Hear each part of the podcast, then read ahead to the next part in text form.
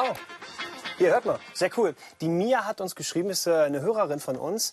Und sie fragt, ähm, hallo Sebastian, wer ist denn bei euch eigentlich der Chef? Ich würde gerne wissen, wer hat bei den öffentlich-rechtlichen Sendern das Sagen? Liebe Grüße, Mia.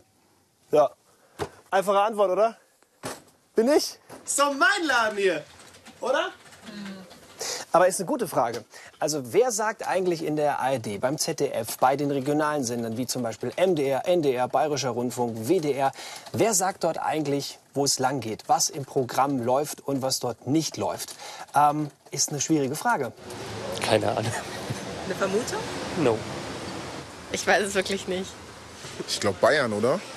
Ja, also der Bayerische Rundfunk gehört jetzt nicht Bayern oder dem Staat Bayern. Genauso wenig gehört der Westdeutsche Rundfunk, also der WDR, dem Land Nordrhein-Westfalen. Aber ein paar Politiker haben schon was damit zu tun. Solange die Merkel nicht drin ist.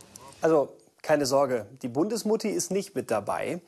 Aber wer ist denn jetzt ja eigentlich Chef? Wer sagt in den öffentlich-rechtlichen, wo es lang geht? Ich dachte eigentlich allen dann sozusagen, oder? Ja! Alle ist schon richtig gut. Das Problem bei alle ist nur, alle sind so viele! Deswegen gibt es Vertreter. Die machen das für uns. Praktisch, oder? Aber wer vertritt uns denn da jetzt eigentlich genau? An dieser Stelle kommen zum allerersten Mal auch die Politiker mit ins Spiel. Die haben ja im Prinzip schon einen Vertretungsjob. Also die wurden gewählt von allen in Deutschland, die über 18 sind, um uns alle zu vertreten und sind deswegen mit dabei. Aber es gibt ja nicht nur Politiker. Viele Menschen in Deutschland sind auch in Sportvereinen aktiv. Und das bedeutet, Sportvereine gehören auch mit zu den sogenannten gesellschaftlich relevanten Gruppen. Heißt frei übersetzt, die Sportvereine sitzen auch mit am Vertretertisch. Viele Arbeiter in Deutschland sind in Gewerkschaften organisiert. Deswegen sitzen die auch mit dabei und diskutieren.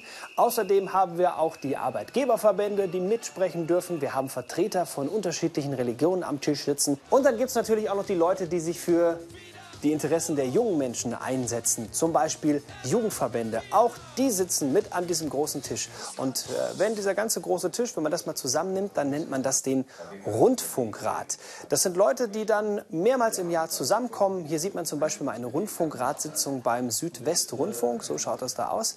Und äh, dort diskutieren die dann alles durch und wählen zum Beispiel auch den obersten Programmmacher, den Intendanten einer Landesrundfunkanstalt. Und jede Landesrundfunkanstalt in Deutschland hat so einen Rundfunkrat.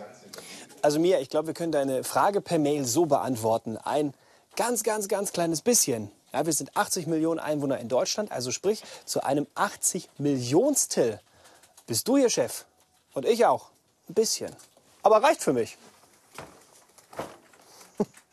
Noch viel mehr im Netz unter sogehtmedien.de.